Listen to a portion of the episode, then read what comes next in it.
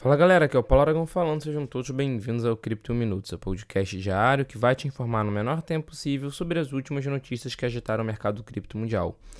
E nos últimos dias, o aumento das taxas e do congestionamento na rede do Bitcoin tem afetado inclusive a Lightning Network, que é a Layer 2, a segunda camada, que permite transações com BTC mais rápidas e com um baixíssimo custo.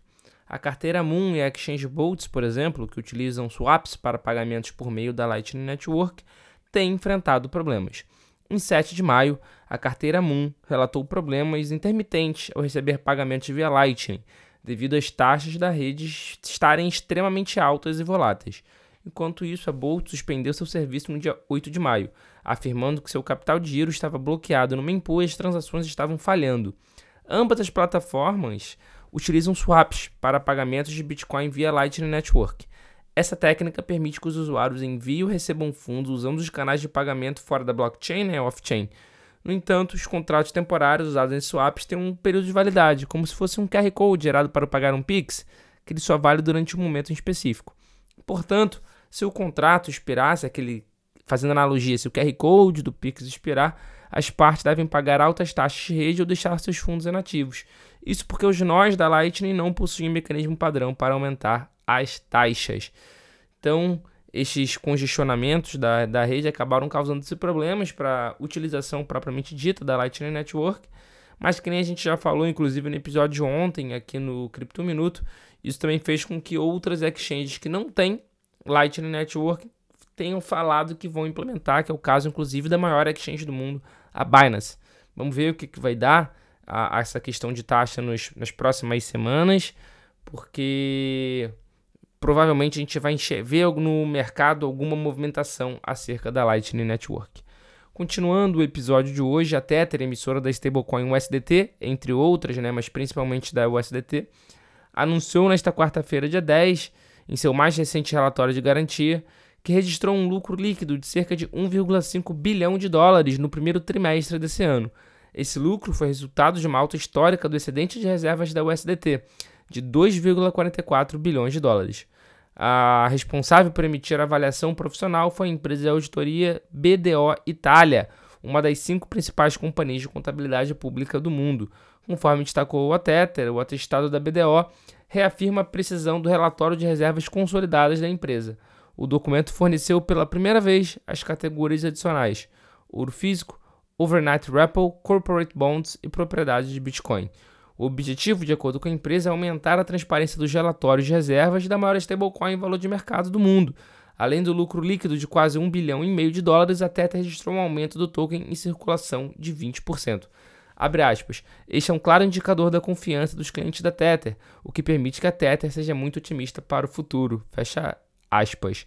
Vale ressaltar também que algo que aconteceu no mercado o que fez realmente que a Tether tenha ganhado uma maior capitalização foi justamente o problema do, da USDC.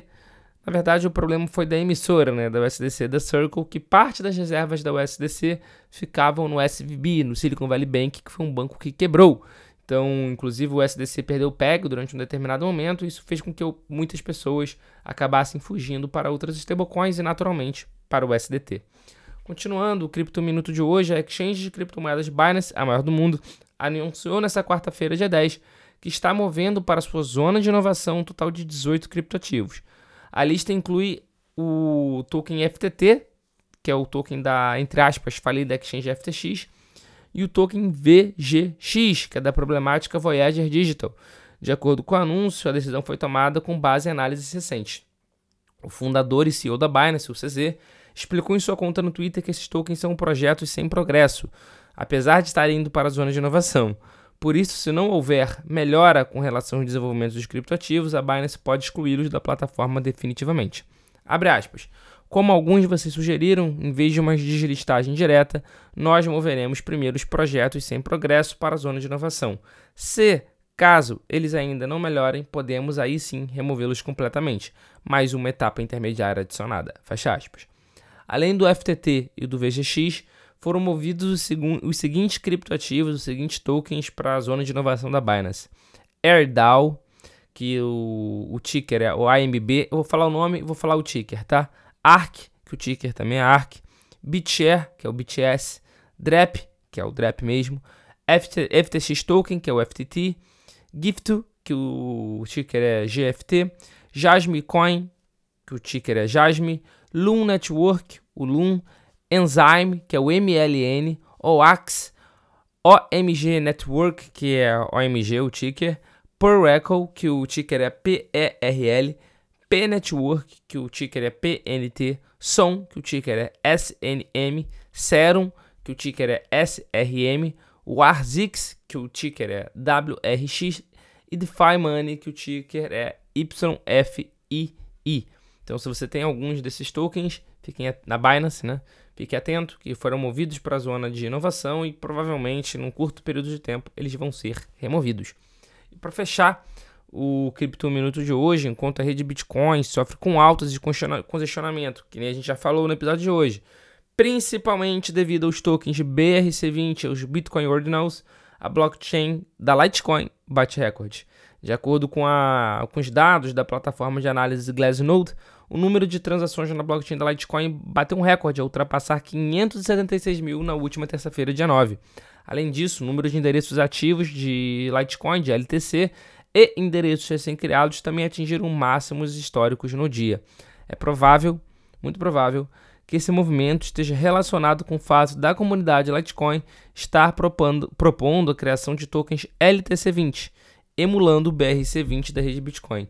Ao todo, mais de 840 tokens padrão LRC20 foram criados, mas a maioria ainda não foi cunhada propriamente dito. Então isso fez com que a rede da Litecoin sofresse aí um aumento expressivo do número de endereços, do número de transação, mas fica o questionamento: será que isso vai ter algum reflexo no preço da Litecoin em um curto, médio período de tempo? Bom, só o tempo pode confirmar isso para a gente e naturalmente se for algo relevante, a gente vai trazer aqui para vocês no Cripto Minuto. Muito obrigado pela sua companhia de hoje. Eu já tenho um encontro marcado com todos vocês aqui no episódio de amanhã. Valeu!